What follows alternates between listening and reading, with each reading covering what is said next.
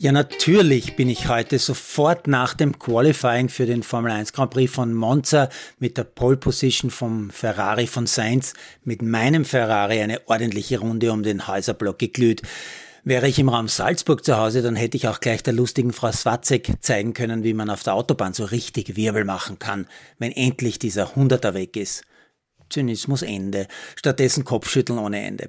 Aber das ist natürlich eine ganz andere Geschichte. Ich wollte nur irgendwie die Ferrari Pole Position von Sainz in der Ferrari Heimat Monza erwähnen. Kommt ja wirklich selten vor, sowas.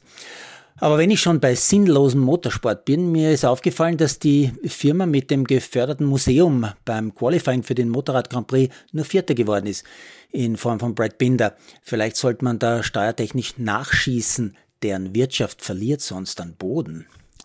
Ah ja, und noch sinnloser ist der Event, von dem ich heute im Standard gelesen habe, wobei ich mich ja schon frage, ob jetzt auch schon die Kollegen dort im Standard im Sommerloch gelandet sind, wo doch seit gestern Herbst ist. Die haben nämlich eine Story über ein Traktorenrennen, fast zwei komplette Seiten lang gewidmet. Es geht um eine 24-Stunden-Aktion, 24 Stunden Traktorrennen im Waldviertel. Ehrengast übrigens Herr Waldhäusl. Und nein, das habe ich wirklich nicht erfunden.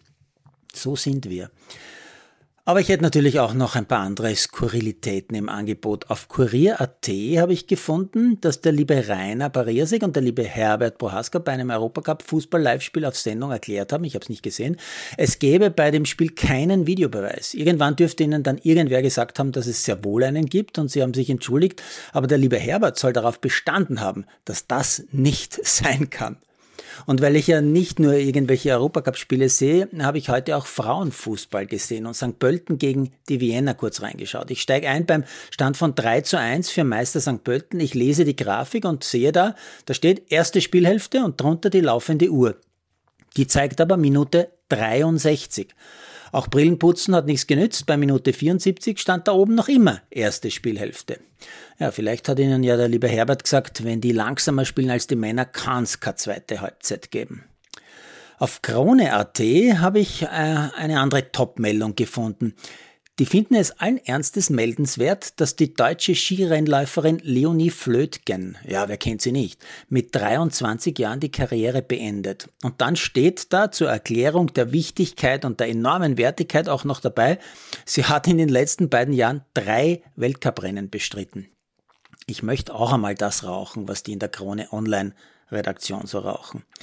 Aber ich habe natürlich auch äh, wirklich Cooles gefunden an diesem Sportsamstag, zum Beispiel bei der Live-Übertragung der Golf European Masters in Grand Montana. Da hat man nicht nur Spitzengolf in einer auch einzigartigen Bergwelt gesehen, sondern auch ein meiner Meinung nach wirklich sensationelle Aktion des Veranstalters, bei einem Paar 3, konkret auf Loch Nummer 8, durften nämlich jeweils gemeinsam mit den Profis auch junge Nachwuchsspieler einmal abschlagen. So im Alter zwischen 13 und 15 waren die, also wirklich jung.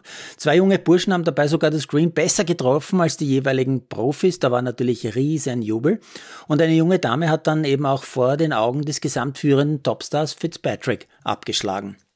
Das muss wirklich ein unvergesslicher Moment für diese jungen, sehr talentierten Golferinnen gewesen sein und eine geile Idee der Veranstalter, finde ich. Und was mich dann auch noch sehr entspannt hat, Herr Fitzpatrick haut einen Putt aus einem Meter, einen Zentimeter vorbei am Loch, aber noch einmal fast einen Meter weg. Und haut dann auch den Retourputt noch einmal um einen Meter vorbei. Wahnsinn. Diese Typen sind also doch nur Menschen, spielen so wie ich.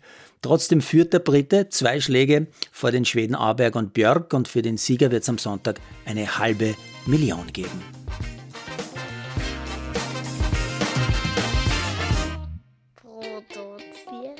Malderino Chiesis.